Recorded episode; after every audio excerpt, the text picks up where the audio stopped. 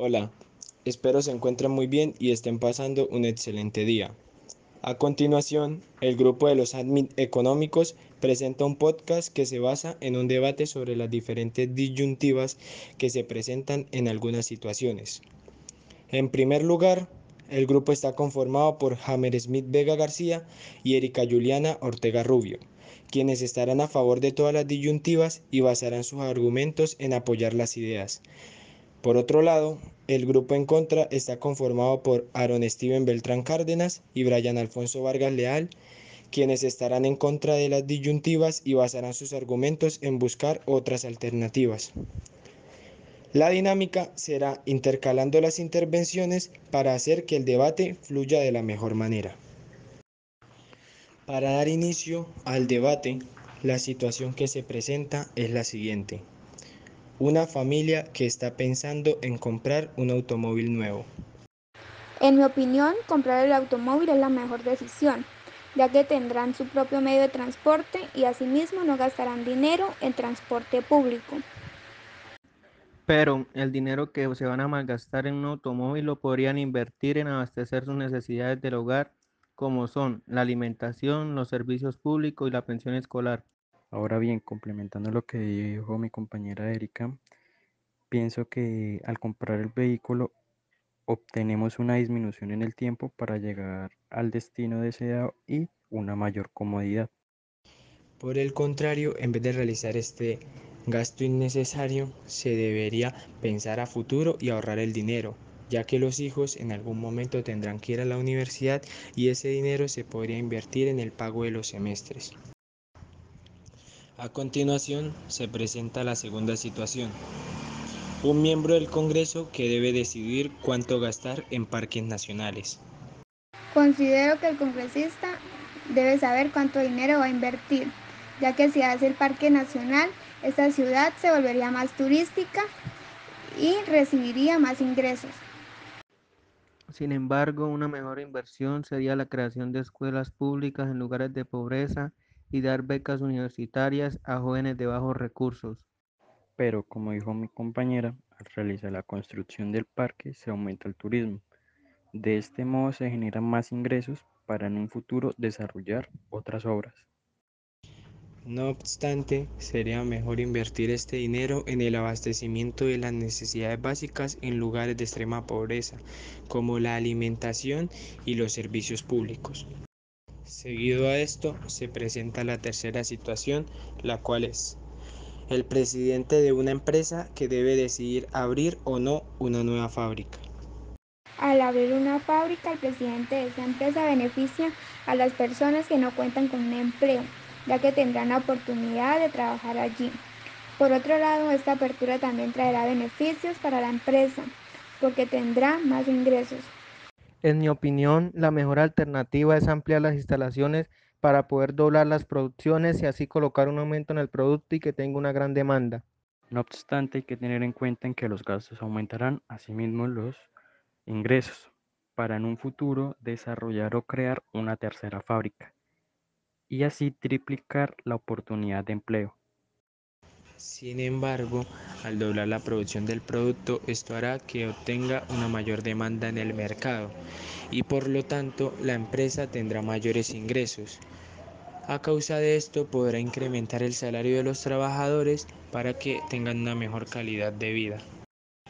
A continuación, la cuarta situación que se presenta es la siguiente el profesor que decide por cuánto tiempo preparar su clase.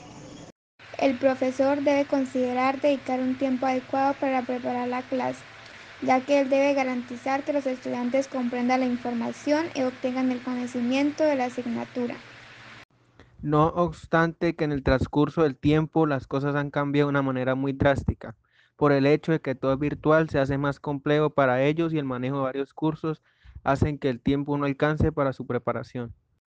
Aún así, al dedicar más tiempo a la clase sería más dinámica y entendible, ya que a mayor preparación para la clase, mayor información puede ofrecer el profesor. Complementando lo dicho por mi compañero Aaron, A los profesores no les queda muchas veces el tiempo para preparar su clase, pero esto no es un impedimento ya que cuentan con las herramientas tecnológicas como videos, mapas conceptuales, diapositivas que se pueden encontrar en internet para así poder complementar su clase. A continuación se presenta la quinta situación, la cual es alguien recién egresado de la universidad que decide si cursar o no una maestría. Yo creo que la mejor decisión es que la persona curse la maestría, ya que esto le traerá como beneficio la garantía de contar con más conocimientos y así podrá obtener un mejor cargo laboral en cualquier empresa. Aunque el joven con una carrera universitaria tiene una pequeña ventaja para conseguir un empleo, por lo cual va teniendo la experiencia laboral y su maestría se realizará años después. Por otra parte, una maestría no solo requiere adquirir nuevos saberes, sino que también mejora o amplía las habilidades y destrezas para el crecimiento profesional. Sin embargo, es mejor conseguir un empleo primero e ir tomando experiencia laboral allí, dándose cuenta si sus cualidades y el trabajo que está desempeñando es realmente lo que le satisface para su vida y si no es así intentar buscar otro camino. Seguido a esto se presenta la sexta situación, la cual es, usted gana 100 dólares apostando un equipo de básquetbol. Ahora debe decidir entre gastar ese dinero o depositarlo en el banco por un año y ganar 5% de interés. ¿Cuál es el costo de oportunidad de gastar los 100 dólares ahora? Personalmente, si yo ganara este dinero apostando un equipo de básquetbol, lo deposito en el banco por un año, ya que cuando lo vaya a retirar para hacer uso de él, obtendré más dinero del que puse inicialmente. Aunque volverlos a invertir será lo mejor para duplicar el capital y hacer cosas que cubran mis necesidades o obtener un beneficio.